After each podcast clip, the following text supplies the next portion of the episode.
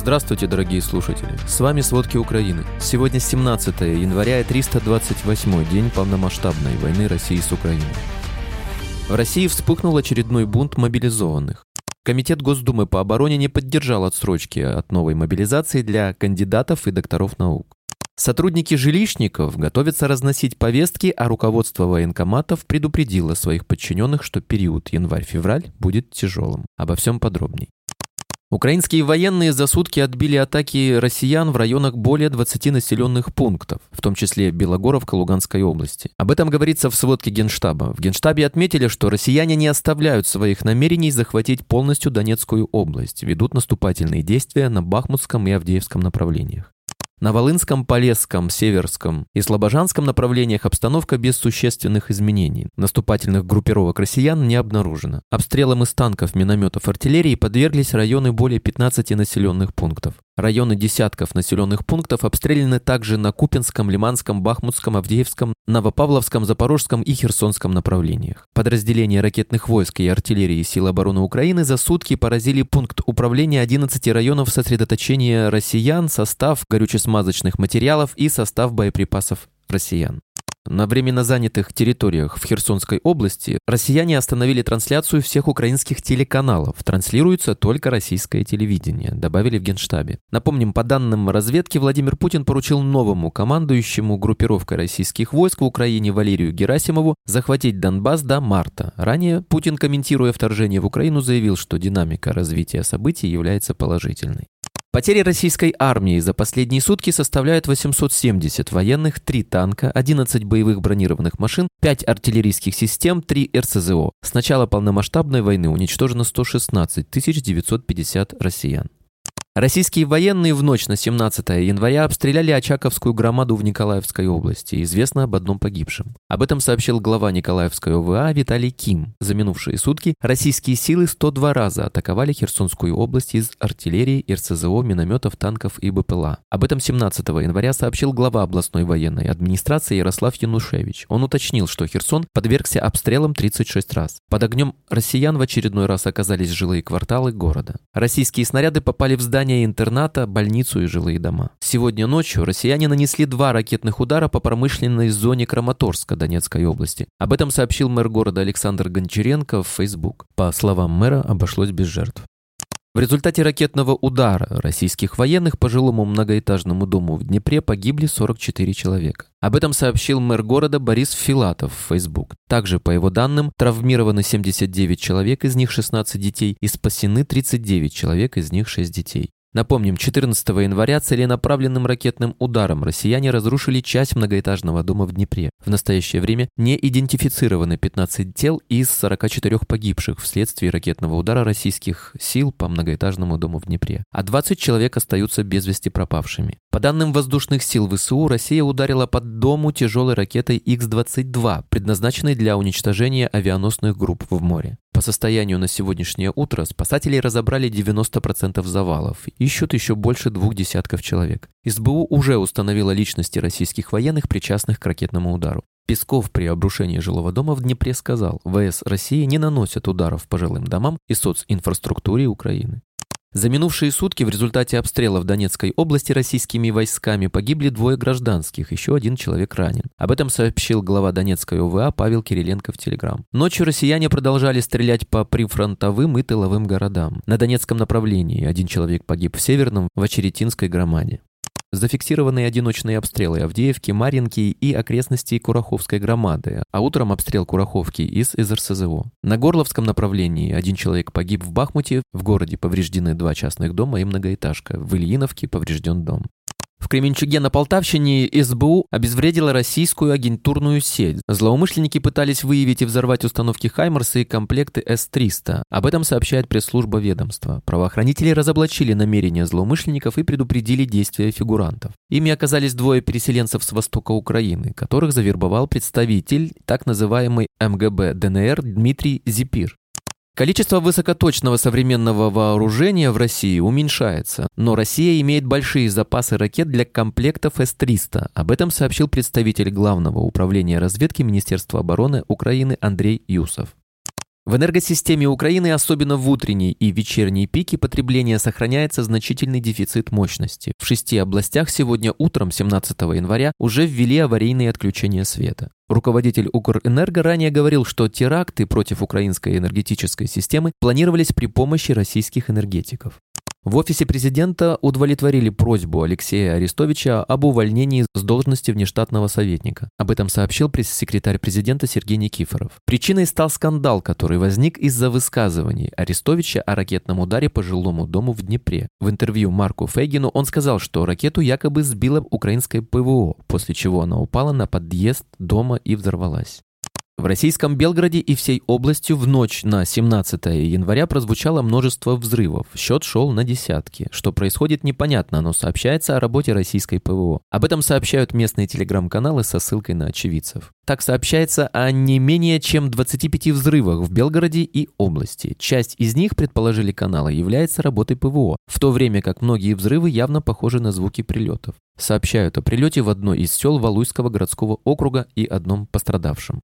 Россия нашла себе союзника в лице Ирана, который помогает ей бомбить критическую инфраструктуру Украины. На фоне дефицита высокоточных ракет Россия закупает у Ирана более дешевые, но не менее опасные дроны «Камикадзе». Впервые беспилотники были применены в сентябре, и с тех пор россияне использовали около 660 шахедов. Контракт с Ираном, по данным украинской разведки, предусматривает передачу 1750 беспилотников. Если Россия будет сохранять такую же динамику их запуска, то исчерпает запасы и этого вооружения вооружения уже к маю. Всего с момента первого применения Украина сбила уже свыше 500 иранских дронов «Камикадзе». Напомним, по словам секретаря СНБО Алексея Данилова, Россия планирует развернуть производство дронов «Камикадзе» на своей территории, в частности в Тольятти. Гиркин раскритиковал награждение бойцов ЧВК «Вагнер» медалями за взятие Солидара. Если за каждую взятую большую деревню ЧВК «Вагнер» будет выдавать своим бойцам по медали, то к концу войны старшие командиры не смогут передвигаться в парадной форме под тяжестью навешенного на них металла.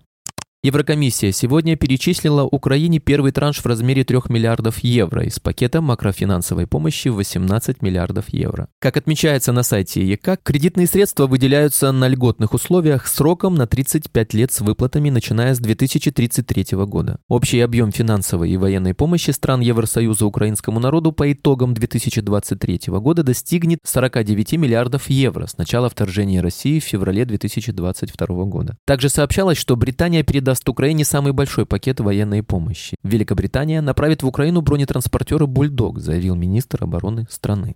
Власти Казахстана внесли изменения в правила въезда и пребывания иммигрантов в республике, в том числе для граждан Евразийского экономического союза. Теперь иммигранты без виз могут оставаться на территории республики до 30 дней со дня пересечения границы, суммарно 90 дней в течение каждого периода и 180 календарных дней. Ранее для иммигрантов, приезжающих в Казахстан без визы и граждан ЕАЭС, не было ограничений в 180 дней со дня пересечения госграницы страны. Когда заканчивался разрешенный срок срок пребывания в республике иностранцы могли покинуть казахстанскую территорию и снова въехать в нее, чтобы счет дней пребывания начался заново. Напомним, Казахстан не признает псевдореферендумы на оккупированных территориях Украины.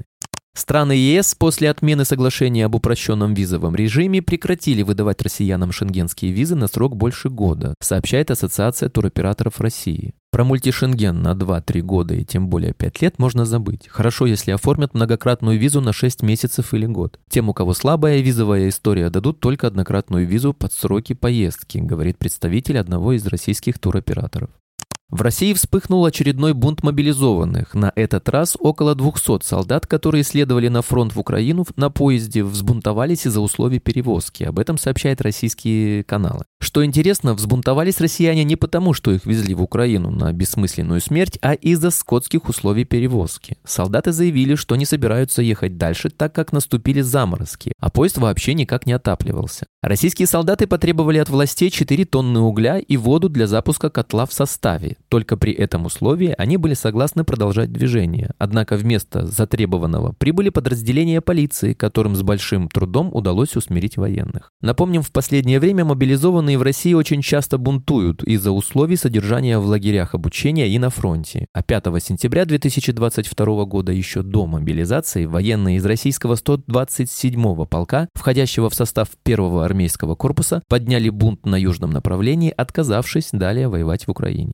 Новые статистические данные, обнародованные в России, показали, насколько россияне зависимы от государства. По данным Росстата, за декабрь треть россиян, 33% или 42,7 миллионов человек, живут на социальные выплаты. Среди них получатели пенсий, пособия по безработице, социальных пособий, выплаты беременным, ежемесячные пособия на детей, льгот, субсидии и так далее, пишет РБК. Еще около 45% россиян живут на зарплату, а каждый четвертый является иждивенцем. Очень малая доля россиян, если верить официальным данным, получает доход от предпринимательства, всего 2%. Из данных Росстата также следует, что россияне не в состоянии диверсифицировать источники доходов. Абсолютное большинство имеет лишь один источник средств для жизни. Кроме того, по данным Российского Центрального банка на 1 декабря граждане набрали кредитов на рекордные 27 триллионов рублей. Ранее российская социологическая компания составила портрет сторонников вторжения в Украину. Среди тех, кто поддерживает войну, работники правоохранительных органов, госслужащие и пенсионеры. Напомним, ноябрьский опрос показал, что почти четверть россиян стали больше экономить на еде после вторжения Путина в Украину.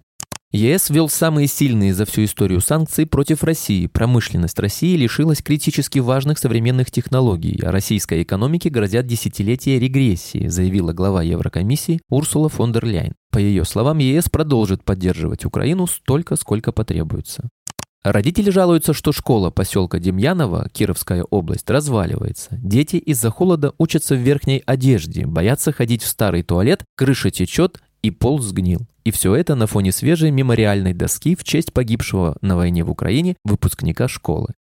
Кстати, насчет школьников, Верховный суд утвердил приговор подростку, осужденному на 5 лет колонии за планы подорвать здание ФСБ в компьютерной игре. Адвокаты 16-летнего Никиты Уварова просили суд заменить ему реальный срок на условный. Директора и единственные учредители воевать не будут. В Госдуме предложили дать отсрочку от мобилизации единственным учредителям и директорам компаний, при условии, что до мобилизации они уплачивали налоги и на предприятии есть наемные работники, заявил депутат Сергей Казанков. При этом Комитет Госдумы по обороне не поддержал отсрочки от новой мобилизации для кандидатов и докторов наук. Сотрудники жилищников готовятся разносить повестки, а руководство военкоматов предупредило своих подчиненных, что период январь-февраль будет тяжелым. А источники верстки в федеральном парламенте подтверждают, что Кремль планирует вторую волну призыва, связанную с ситуацией на украинском фронте, и у Кремля есть планы ужесточения боевых действий, и для этого понадобятся новые люди. В Госдуме на парадной лестнице поместили обновленную карту России с аннексированными регионами в их административных границах. Напомним, сейчас неправильные карты предлагается считать экстремистскими материалами и выписывать за них штрафы. Спасибо, это были все главные новости о войне России с Украиной к середине 17 января. Помните, правда существует, а мы стараемся сделать ее доступной. Если вам нравится то, что мы делаем, пожалуйста, поделитесь этим подкастом с друзьями в России. Также, если вы хотели бы помочь нам делать материалы еще более качественными, пожалуйста, оставляйте фидбэк. Это очень важно для нас и для распространения правдивой информации. До встречи.